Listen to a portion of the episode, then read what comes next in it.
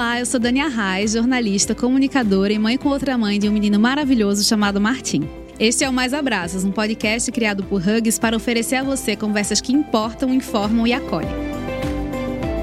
Fazemos parte da plataforma Mais Abraços, uma rede de apoio digital para famílias, onde você encontra conteúdo sobre gravidez, maternidade e muitas ferramentas que vão te ajudar nessa incrível jornada. Nas primeiras temporadas, exploramos a saga de quem tenta engravidar, o período da gestação e tudo que envolve o parto. Nesta quarta temporada, por fim, o foco é no pós-parto. Seu bebê nasceu, e agora? E o episódio de hoje é sobre o que quase ninguém fala sobre o pós-parto.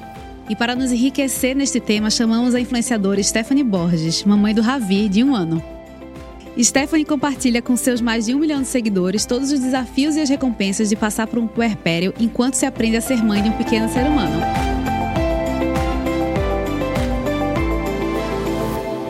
Seja muito bem-vinda, Stephanie. Prazer ter você aqui. Obrigada. E vamos começar do começo, falando do nascimento do Ravi. Sua conexão com ele foi imediata ou você sentiu que esse laço foi sendo construído aos poucos?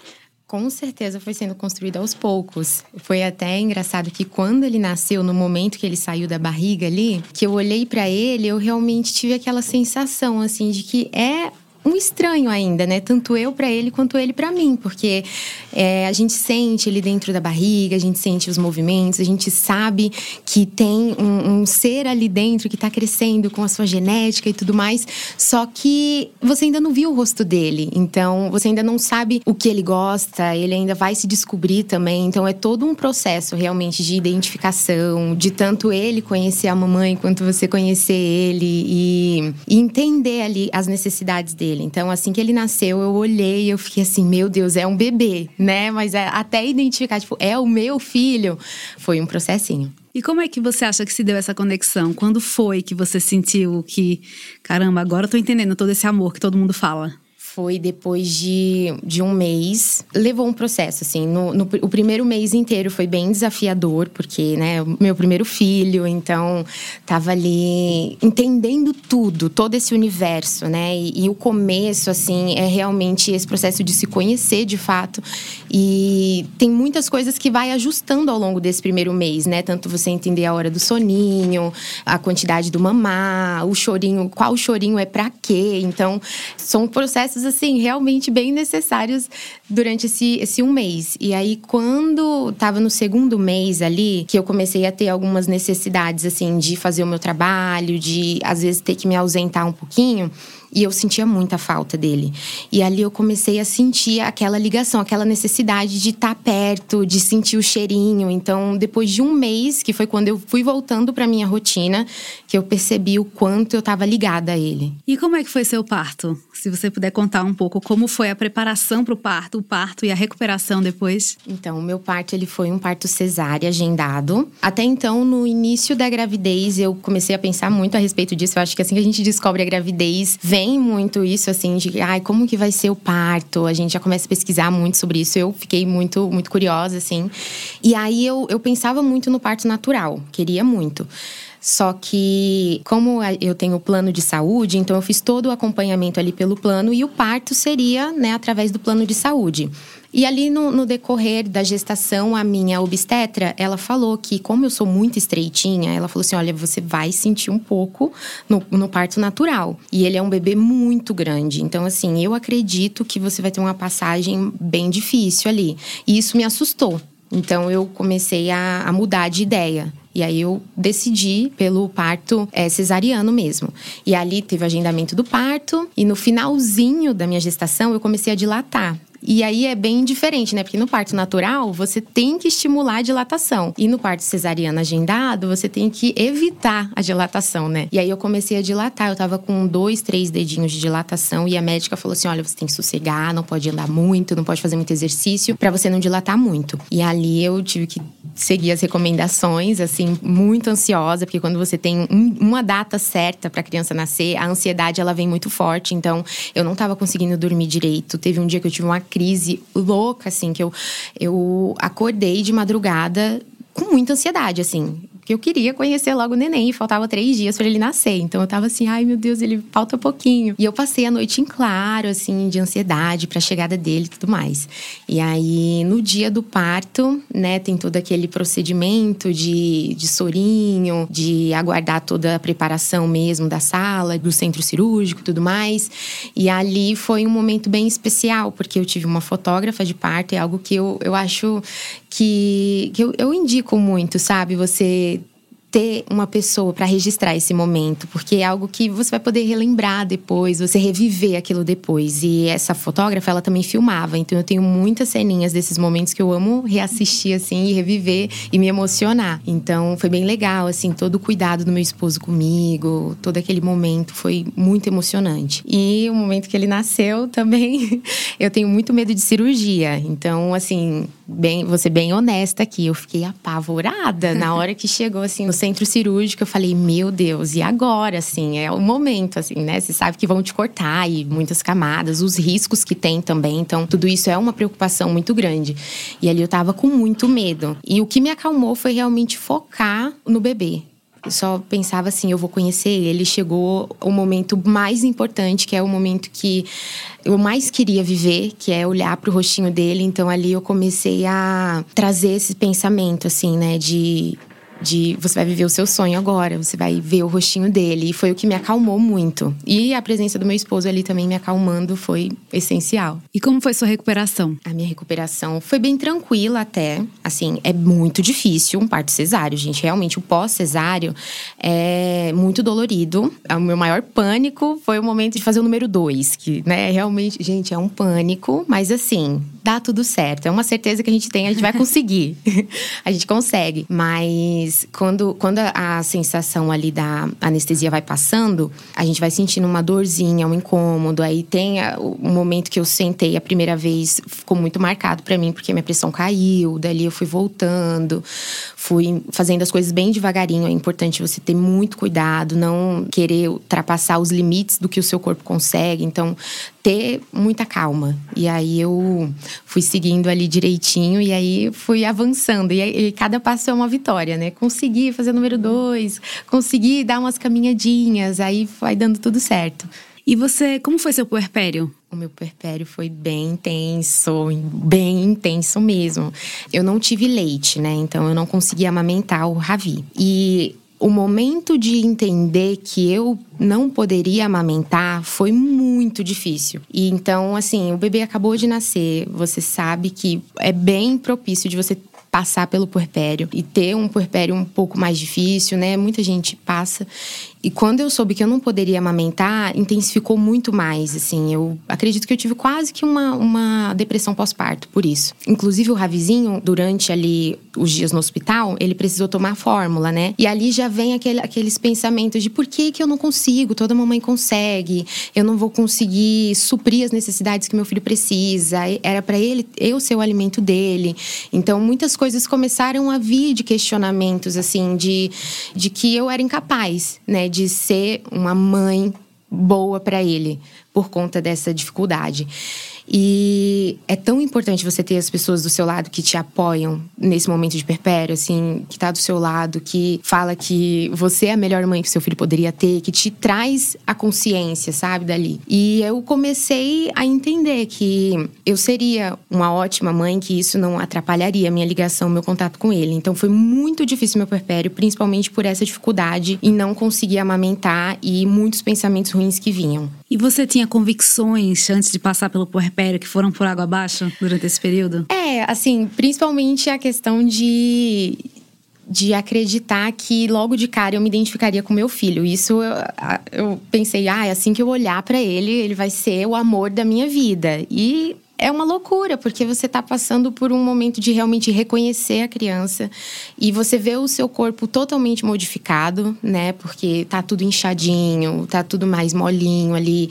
Então, eu pensava, ah, vai ser tudo lindo, vai ser tudo tranquilo e, e, vai dar tudo certo, eu vou conseguir, eu vou, vou conseguir dar banho nele, por exemplo. Eu não consegui dar o primeiro banho nele, não foi eu que dei. E eu queria muito conseguir fazer isso, e eu tinha certeza que eu iria conseguir, e eu não consegui. Então, tem muitas coisas que a gente sonha, que a gente planeja e, e não, não vão sair da forma como a gente queria, sabe? É quase um grande primeiro aprendizado, né, de que você não tem controle. Totalmente, totalmente. E como como foi quando você conseguiu dar o primeiro banho nele? Ai, foi muito especial, porque quando eu consegui dar o primeiro banho nele, eu tava sozinha em casa. E aí eu, eu falei, eu vou. Foi assim, um instinto de coragem, assim. Eu sabia que ele precisava tomar um banho, tinha vazado o xixizinho e tal. Eu falei, é, é uma, uma oportunidade aqui. Ele já tava com 20 dias de vida, então foi quase um mês pra eu ter esse momento. E aí, quando eu, eu enchi a banheirinha, preparei tudo, assim, como se fosse um spa day do neném ali. Preparei tudo muito bonitinho banho. E assim, o banho durou dois minutos no máximo. Eu coloquei ele na água e eu imediatamente tirei. Eu me tremia inteira, eu ficava com medo dele escorregar, de alguma coisa machucar ele. Ele chorou muito também, então isso né, assustou um pouco. Mas quando eu terminei, que eu terminei de vestir ele, eu até me emocionei, assim. Eu comecei a chorar, falei, eu consegui, eu consegui, porque passei 20 dias tentando e aquele momento aconteceu. Então, assim, foi uma vitória. Não, e eu acho que também tem muito esse lugar de parece que você nasce sabendo que tudo vai ser muito tranquilo. Às vezes pode ser, às vezes pode não ser, né? A gente fica ouvindo muita coisa, acho que antes de ser mãe, e aí é muita expectativa. O período pós-parto traz desafios que nem todo mundo fala abertamente. Mas enquanto você lida com essa nova fase da maternidade, a nossa melhor fralda Natural Care de Hugs está aqui para tornar pelo menos uma tarefa mais fácil: a troca de fraldas. Com mais de 10 mil poros respiráveis, as fraldas Natural Care são como o parceiro ideal na jornada da maternidade. Confiáveis, suaves e cuidadosas com a pele do seu bebê. Essa é para quem está se aproximando do fim da gestação e se preparando para o puerpério. Na nossa plataforma maisabraços.com.br, nós temos uma seção inteirinha dedicada ao pós-parto, recheada com informações valiosas como mudanças físicas e psicológicas que acontecem no período, licença maternidade, salário maternidade e até tópicos sobre calcinha absorvente. Preparamos tudo com muito cuidado e carinho para te ajudar nesse momento, que sabemos que pode ser desafiador. Acesse lá. Voltando um pouco para a amamentação que você já falou, né, que teve essa dificuldade. Como foi para você lidar com essa dificuldade? Aceitar que você teria que dar fórmula e que estava tudo bem, que seu bebê estaria nutrido e que você estaria fazendo vínculo com ele da mesma forma? Foi muito choro, crises e crises de choro, assim. Principalmente quando ele começava a chorar e eu sabia que era fome e eu não podia amamentar, não conseguia. Eu tentei muito também, então esse processo de. Eu tô emocionada. Uhum esse processo de ficar tentando era o mais difícil, porque eu sabia que eu não ia conseguir e cada vez que o tempo passava, eu sabia que não ia dar certo. Então eu teria que desistir das tentativas, né? E que de fato a, o alimento dele seria a fórmula. E o que me acalentou foi começar a, a ter uma prática diferente na hora de amamentar ele. Eu colocava ele muito pertinho de mim, assim, às vezes eu até tirava a blusa para ele ter contato direto com a minha pele. E eu dava o leite para ele bem pertinho de mim, como se fosse dando com o seio mesmo, sabe? Então ali era o que me tranquilizava, que me fazia entender que tava tudo bem, que graças a Deus existe outros meios, né, que ele não iria ter problemas de saúde por conta disso, muito pelo contrário, o Ravizinho, ele desenvolveu muito bem, ele era uma criança que tinha o peso ideal, era até um pouquinho mais fortinho. E ele não teve probleminhas de saúde por conta conta de eu não amamentar. Eu sei que o leite materno, ele realmente melhora a imunidade, né? É muito mais seguro para a criança, mas a fórmula não deixou de ser um ótimo alimento para ele. Então, foi um processinho que intensificou ali o meu puerpério por isso, mas também foi rápido, né? Dentro desse de 15 dias assim que ele nasceu, eu já fui aceitando e me tranquilizando. E a facilidade também que tem os prós e contras do fato de ter passado por isso, que eu tive muito apoio, assim, meu esposo conseguia ficar com ele para mim, amamentar e, e, enquanto eu conseguia fazer outras coisas. Foi ótimo assim porque ele também conseguiu viver muito inteiro assim durante o desenvolvimento dele desde o comecinho, né, que normalmente o bebezinho fica mais ligado à mãe, fica mais com a mãe por conta da amamentação exclusiva. Então, foi bem difícil, mas deu tudo certo. Ai, que bom. E é importante, né, a gente entender que cada história é única e que cada pessoa vai ter a sua jornada. E para não se culpar tanto, né? Porque às vezes não dá mesmo você conseguindo, eu lembrei de duas coisas. Eu acho que às vezes as pessoas julgam tanto umas às outras que elas falam assim: mas será que tentou mesmo? Tipo, elas duvidam da sua tentativa. E assim, a gente tem que acolher a palavra de quem está falando, né? Assim, eu acho que quem está passando por uma dificuldade, tudo que espera é acolhimento e não mais julgamento. E quando você falou do seu esposo, eu lembrei, eu sou mãe com outra mãe, né? E até duas mulheres conseguem amamentar. Eu conseguiria fazer indução, lactação, eu não quis fazer. Mas eu me lembro muito de um dia em que eu fui sozinha pro parque com ele e eu levei o leite da Laura congelado. E eu fui, assim, eu senti uma autonomia. Eu fui para lá. Aí quando chegou na hora que ele tava com fome, eu ainda achei um lugar para esquentar em banho-maria no meio do parque, o leite, coloquei e dei uma madeira. Esse dia foi muito simbólico para mim, porque é, eu acho que quem tá ao lado, às vezes quer conseguir suprir de alguma forma e não consegue. Mas nesse ponto foi muito bacana. Nesse caso era o leite congelado dela, mas tipo, ela teve dificuldade também com a amamentação, não foi tão pra frente assim. E eu lembro como era um sofrimento, assim, aquele barulho da bombinha e saía pouco e tudo mais. E a fórmula entrou também para ajudar. Mas eu acho que esse lugar de outras pessoas também cuidarem, né? Não só o pai, mas a outra mãe, o avô, a avó, também tem a sua importância. Reforçando, claro, né, que somos a favor da amamentação, Sim, da recomendação da OMS. O leite materno é o, o melhor alimento que existe para um bebê. Mas a gente tem que observar que nem tudo sai como esperado. Exato. E tá tudo bem também, né? Tá que bom que a gente tem a ciência, que bom que a gente tem acolhimento para enfrentar o que precisar, né? Sim, isso que você falou é muito importante, assim, desse apoio das pessoas à nossa volta. As pessoas na internet, eu fiquei com muito medo de compartilhar na internet que eu não conseguia amamentar, né? Porque eu sempre fui muito ligada, depois que eu engravidei, nisso sobre como, como seria a parte da amamentação, que eu sei que às vezes é até mais difícil do que o parto em si. Muitas mães falam quanto é dolorido, que fica tentando, aí apega às vezes tem dificuldade. Então eu comecei a estudar muito sobre isso para poder até preparar o meu mamilo. E aí, quando eu não conseguia amamentar, eu fiquei muito frustrada. E na hora de compartilhar na internet, eu fiquei com muito medo, porque eu não sabia como que ia ser a aceitação das pessoas. Eu fui muito surpreendida pela minha avó, que, né, é uma mulher mais velha, que amamentou 10 filhos.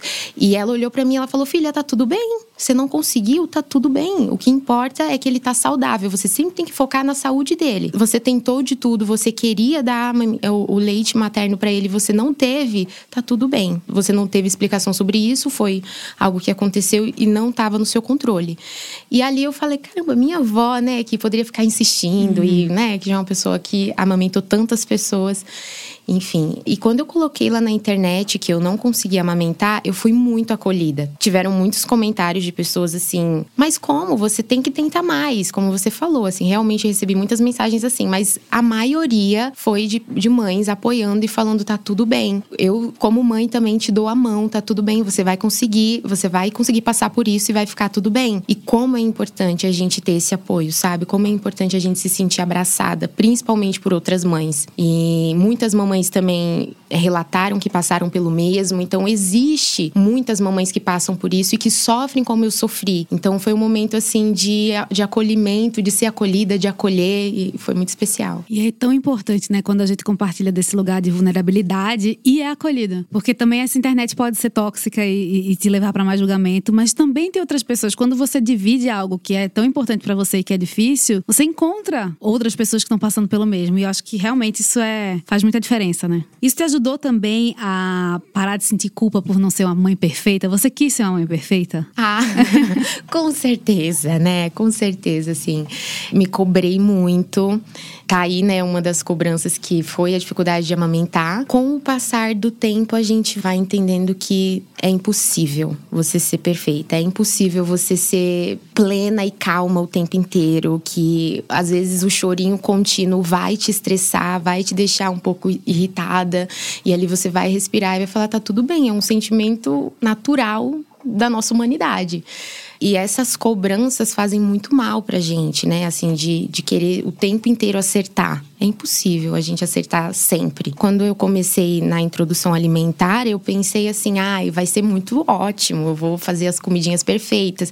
E quando eu fazia os, os temperinhos ali diferentes que eu pensava ele vai amar, ele odiava, ele não comia. E aí eu ficava assim: poxa, eu não, não, não tô acertando aqui, não tô agradando ele aqui.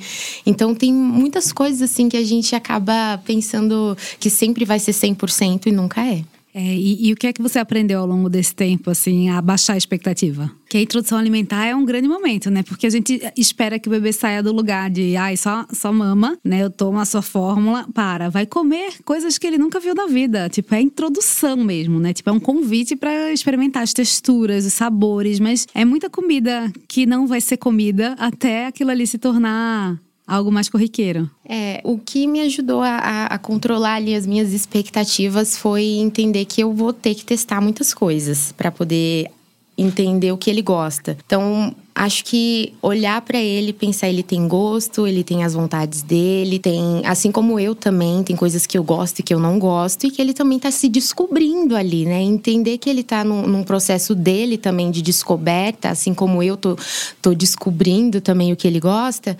é, e ter esse respeito, né, com ele e com o momento dele foi o principal para baixar ali as minhas expectativas e pensar, eu preciso priorizar o que ele quer né? Principalmente com relação à alimentação. Porque tem coisas que ele não vai gostar logo de cara, que eu vou ter que insistir mais um pouquinho. E com o tempo ele vai. Pode ser que ele comece a gostar e pode ser que não. Eu vou ter que tirar aquilo do cardápio dele. Mas foi isso, assim, insistir em testar e tudo mais. E entender que eu preciso respeitar realmente a vontade dele. E nesse processo, como foi você voltar a olhar para você? Porque a gente fica muito dedicada, né, no começo ao bebê. Como foi esse resgate de você com você mesma? Ai, foi foi bem especial assim, ao mesmo tempo que é dolorido, você não caber mais nas suas roupas. Você, a, inclusive, o meu estilo, o meu gosto mudou completamente. Assim, é muito profundo, né? O processo da maternidade, você com seu filho, você com você mesma. Eu tinha um gosto completamente diferente antes e foi um processo muito natural, assim, de eu não me encontrar mais com as roupas de antes. Assim, muitas roupas do meu guarda-roupa hoje já não fazem mais sentido depois que ele chegou, não só pelo novo corpo, mas também por esse novo momento, sabe? Então ali eu tive essa crise de identidade justamente por não me identificar mais com as minhas roupas. E eu percebi que isso é muito normal, que muitas mamães passam por isso, né? De se olhar no espelho e não se enxergar mais a mulher de antes, porque realmente você mudou.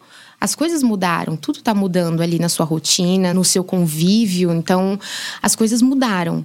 E ali eu comecei a, a, perceber que eu precisava me reencontrar em outro estilo, em outras peças de roupa. E foi o que me ajudou a trazer minha autoestima de volta ali, sabe? Foi fazer umas compras, foi dar uma pesquisada em outras peças de roupa e tirar um tempo para mim quando meu esposo podia passar um período maior com ele durante o dia. Eu tinha esse tempo livre e eu comecei a, a ir fazer umas comprinhas aí no salão, queria mudar o cabelo.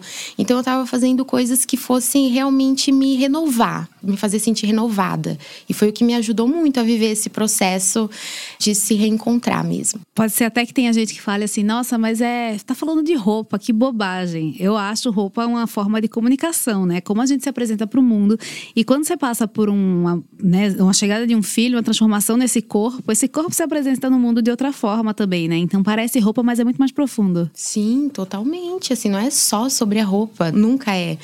É sobre uma nova estação mesmo da nossa vida, sabe? E muda, muda o seu olhar sobre você, sobre aquilo que você gostava. Isso não significa que o que você vestia antes, que a forma como você se posicionava antes estava errada. Não. Era aquele momento da sua vida, eu me, me enxergo assim, sabe? Eu vejo que antes eu, eu era uma mulher que era. Tinha recém-casado, estava vivendo a minha juventude ali com meu esposo e continuo uma mãe jovem, porém hoje eu me sinto melhor com outro estilo que é, foi até ótimo ter mudado, porque eu sinto realmente vivendo uma nova fase. Acho que quando você muda o seu estilo, você se sente numa nova fase. Caramba, olha, eu estou diferente aqui. Olha o que mudou. Antes da maternidade, eu me posicionava, eu me vestia assim, eu tinha esse olhar para mim. E hoje eu me sinto assim, eu, eu me vejo assim. Então, rola até um antes e depois. Você olhar uma foto antes da maternidade e depois da maternidade, e você se vê mudada, você transicionou. E foi lindo antes e tá sendo lindo agora também, sabe? Ah, eu quero ver seu antes e depois. e esse externo é só um reflexo da mudança interna, né? Desse Sim. tsunami, tudo que aconteceu. E vamos fazer uma pausa rápida para uma oferta que você não vai querer perder. Durante esta semana, use o código HUGS Oferece e aproveite 15% de desconto na nossa loja online, maisabraços.com.br. Anote aí, a promoção é válida apenas até o dia 22 de novembro. O código é HUGS Oferece, tudo junto. E Hugs, como você sabe, é H-U-G-G-I-E-S.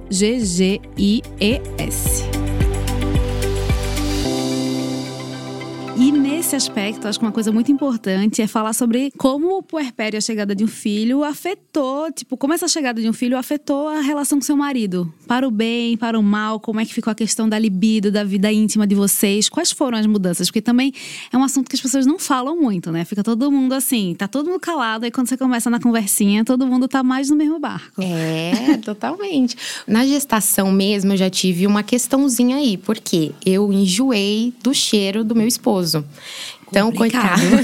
coitado, assim. Quando eu estava com seis meses, eu comecei a ter essa aversão ao cheiro dele. Então, eu passei o último trimestre bem distante já, que foi muito difícil para ele, assim. Para mim tava tudo ok, porque eu tava ali, eu e meu, meu neném, mas ele tava se sentindo mais sozinho, né? Porque era aquela coisa, eu chegava perto dele e eu passava mal, literalmente passava mal, me dava enjoo, às vezes eu acabava colocando tudo para fora, então era bem difícil. E aí depois que ele nasceu, tem, né, o, o período ali dos 40 dias que o nosso corpo vai precisar voltar pro lugar aos pouquinhos, a gente tem que ter esse cuidado. E a ligação, o, o tempo ali, o, o, seu, como é que fala? A sua dedicação é mais pro bebê, né, porque acabou de nascer, ele tá ele precisa da gente ali, então eu me dediquei muito ao bebê e todos esses processos que eu acabei passando durante esse primeiro mês. E eu fiquei também sem libido. Então, assim, o terceiro trimestre inteiro, mais o pós-parto, que eu também tive essa dificuldade com a libido. E ali foi muito bom, porque ele foi muito compreensível, ele foi muito parceiro, como tem que ser. E ele tinha muita paciência, ele conversava muito comigo, ele entendia que a gente tinha que passar por aquilo juntos. Então, ele me apoiou, ele me, me tranquilizou também durante esse, essa dificuldade mas depois eu me esforcei também, né? Acho que também tem aquilo da gente não se acomodar ali, de não aceitar, tipo, ah, tá tudo bem. Não, a gente tem que procurar dar passos para melhorar, para fazer as coisas melhorarem. Então eu me esforcei muito para que eu não ficasse estagnada ali e procurei também ajuda profissional, conversei com o médico, que é importante também a gente entender o que, que pode estar acontecendo. E ali as coisas foram caminhando e tudo foi voltando. É uma certeza que a gente tem também vai voltar, sabe? É ter paz no coração, entender que é um processo. E o puerpério acabou sendo mais intenso do que você imaginava? Assim, a certa altura você entendeu que precisava dar uma desacelerada na vida para conseguir cuidar? De você e do Ravi? Totalmente. Eu era muito workaholic. Assim, eu, a minha vida era trabalhar o tempo todo e desde que eu casei eu já vinha passando por uma questãozinha com isso, porque meu esposo ficava: olha, você tem que pisar no freio, você só pensa em trabalho, em trabalho, em trabalho. E a minha mente não para, ainda mais trabalhando com a internet. Eu fico ali. Eu, aquela coisa criativa o tempo todo, querendo criar algo diferente. Então, depois que o Ravi nasceu, eu tive que pisar no freio de uma forma bem brusca ali, né? Tinha que frear muito e desacelerar completamente. E fazendo isso, eu percebi o quanto eu precisava, sabe? Eu precisava desacelerar, eu precisava voltar os meus olhos para o que eu estava vivendo e estar 100% presente, porque passa e passa muito rápido. Quando a gente pisca, o bebê já está sentando, já, assim, é muito rápido. Então, foi essencial essa pausa e tirar o peso das minhas costas e pensar: tá tudo bem, é necessário, o seu corpo precisa, a sua mente precisa e o seu filho precisa, sabe? Então, foi essencial, assim. E como era um dia na tua rotina quando estava mais acelerada e como é um dia na tua rotina mais desacelerada? Assim, como, qual, quais as principais diferenças? Ah, um dia acelerado eu tô, sei lá, eu faço uma agenda, né? Aí tem 10 coisas para fazer dentro desse dia. E ali eu não consigo ficar atenta ao Ravizinho, né? Então ele tá ali, agora ele tá na escolinha, então eu tenho esse tempo que ele tá na escolinha para eu trabalhar. E ali a minha rotina tá cheia, o dia inteiro trabalhando, respondendo coisas, fazendo as minhas coisas ali. E quando tá desacelerado, é 100% com ele ali. Eu até desligo o celular, tento não mexer muito no celular, porque eu trabalho com o celular. Então eu procuro realmente me desconectar para estar 100% com ele. E como é que surgiu a vontade de compartilhar um pouco da sua vida nas redes sociais? Ah, eu comecei a compartilhar principalmente porque eu estava vivendo um processo de, de autoestima da mulher negra e crespa e cacheada. Eu nunca tinha é, feito nenhuma química no meu cabelo e aí eu comecei a assumir o cabelo cacheado e eu senti uma necessidade de conhecer pessoas que estivessem vivendo o mesmo que eu. Então eu eu comecei a, a, a, compartilhar porque eu queria conhecer pessoas que estivessem vivendo o mesmo. Eu não imaginava que eu ia alcançar tantas pessoas, mas foi mais na intenção de fazer um grupo de amigas ali. E quando de repente eu já estava alcançando muitas pessoas e foi crescendo e quando veio a maternidade eu percebi que aquele público que me conheceu lá atrás, quando eu estava assumindo meu cabelo cacheado, que também estava passando pelo mesmo, hoje também são mães, também têm vivido processos parecidos com o meu, porque é a vida acontecendo, né? E, e hoje, assim, eu tenho um público quase que o meu foco hoje de conteúdo é a maternidade. Eu tenho um público muito grande e muitas mamães que estão ali me acompanhando justamente por estar vivendo o mesmo. E como é entender essa medida entre, ah, começa como um grupo de amigas, de repente tem um milhão de pessoas, tem toda a parte de compartilhar os aspectos positivos, ser rede de apoio, mas também imagino que deva ter a parte do julgamento, né, de cobrança. Como é esse feedback das pessoas e como é que você lida com essas respostas? Eu procuro tomar bastante cuidado para não expor coisas que eu não, não me sinto segura para ter um, respostas negativas. Então, acho que eu já começo a ter tendo um posicionamento assim, porque as pessoas elas vão opinar. A partir do momento que você abre as coisas ali, que você compartilha as coisas ali, você está aberto a críticas e elogios. Então, você tem que estar preparado. Então, eu sempre procurei me preparar. Eu trabalho há 10 anos com a internet, vai completar agora 10 anos. E eu sempre fui muito, como que fala? Eu sempre fui muito fechada da minha vida pessoal, sempre compartilhei muito mais o profissional e tudo mais. Agora, com a maternidade, é que eu tenho sido muito mais aberta, que eu tenho compartilhado mais a minha rotina, mostrado o meu dia a dia. E eu percebi que depois da maternidade eu fiquei um pouco mais sensível, assim, quando vem um comentário, principalmente se é sobre o meu filho, se é diretamente a, a talvez comparações do meu antes para o meu agora de uma forma negativa. E aí eu tento sempre evitar ficar olhando para esse lado, assim, para esses comentários que não vão me agregar, que não vão me levar para um desenvolvimento mesmo, sabe? E você busca inspiração em outras mães? Como é que você, além de produzir conteúdo, o que é que você gosta de consumir na internet sobre maternidade que te ajuda nesse processo? Ah, eu amo acompanhar mamães que estejam, assim, talvez com bebê com um ano mais velho que o meu neném, assim, para eu pegar dicas do que tá funcionando funcionando ali. Eu sei que cada bebê é único, que cada criança tem as suas necessidades, são diferentes umas das outras, mas tem muitas coisas que funcionam de uma forma universal com as crianças, sabe? Então eu fico sempre atenta, assim, a essas pessoas. E eu gosto muito de acompanhar influenciadores que vivem essa realidade e principalmente uma maternidade real, assim, que compartilhe de fato o que elas vivem sem maquiar as coisas, sabe? De uma forma bem, bem realista, assim. Porque tem os dias difíceis, a gente sabe que vai ter o, o dia que, que você não vai estar tá tão bem assim, e que o seu bebê também não vai facilitar ali, você vai ter mais dificuldades. Então, trazer ali uma maternidade real e eu gosto de acompanhar pessoas que passem isso. E qual conselho você daria para mulheres que estão prestes a se tornar mães e também para aquelas que já estão passando pelo puerpério? O que é que você tem a dizer para elas? Acalma o coração, tá tudo bem. Você é capaz, você vai conseguir.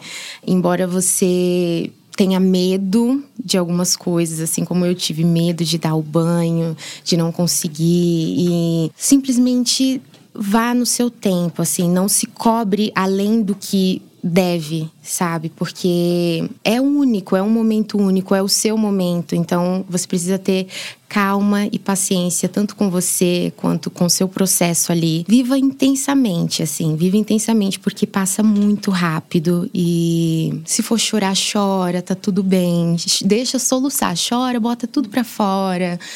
Respira, se acalma quando você conseguir e vai, vai vivendo, que vai estar tá tudo certo, vai passar. E como é que você acolheria a Stephanie do passado na hora que ela estava ali, no baby blues, no puerpério? O que é que você gostaria de saber? que forte. ah, eu eu realmente abraçaria muito forte essa mãe e falaria para ela que tá tudo bem, que realmente é doloroso passar por, por, tudo isso, por não conseguir ali amamentar, mas que o Ravizinho ele não ele não tá preocupado com isso. Né? Ele tá muito bem, ele vai conseguir desenvolver muito bem sem amamentação e, e tá tudo certo. Às vezes eu acho que a gente precisava se olhar mais com o olhar que o, o filho tem pra gente né? Porque é um olhar tão bonito, é tão puro, é uma admiração, é tanta coisa, é uma segurança, né? E a gente às vezes se questiona tanto e a gente fica, ai meu Deus, será que eu tô fazendo certo? Aí às vezes eu me pego olhando para ele e pensando assim, tá tudo certo. A gente tá arrasando nessa missão, né? ele tá feliz, ele tá curtindo também, é. Que legal. Quero te agradecer muito por essa conversa tão legal, tão de peito aberto. Um prazer te ouvir aqui e te convidar para deixar uma palavra final, deixar seu arroba nas redes sociais para quem ainda não te seguir fazer isso. Ai, gente, eu amei, amei poder compartilhar um pouco da minha história. Me emocionei muito revivendo. É eu muito... junto. é muito profunda. A maternidade é, é muito lindo. Tem os desafios, né? Mas tem o seu valor, que é muito grandioso. Então, muito especial estar tá aqui. Eu só quero agradecer mesmo. E, galera, espero que vocês me acompanhem nas redes sociais. Eu tô lá. É, Stephanie Underline Borges. Muito obrigada. Um beijo. E assim chegamos ao fim de mais um episódio do Mais Abraços, uma iniciativa Hugs. Obrigada, Stephanie Borges, por dividir com a gente a sua jornada de conexão com o Ravi e de reconexão com si mesma durante o pós-parto. Fique de olho no seu streaming de áudio preferido, porque a quarta temporada ainda não acabou. A gente se vê na semana que vem. Até lá!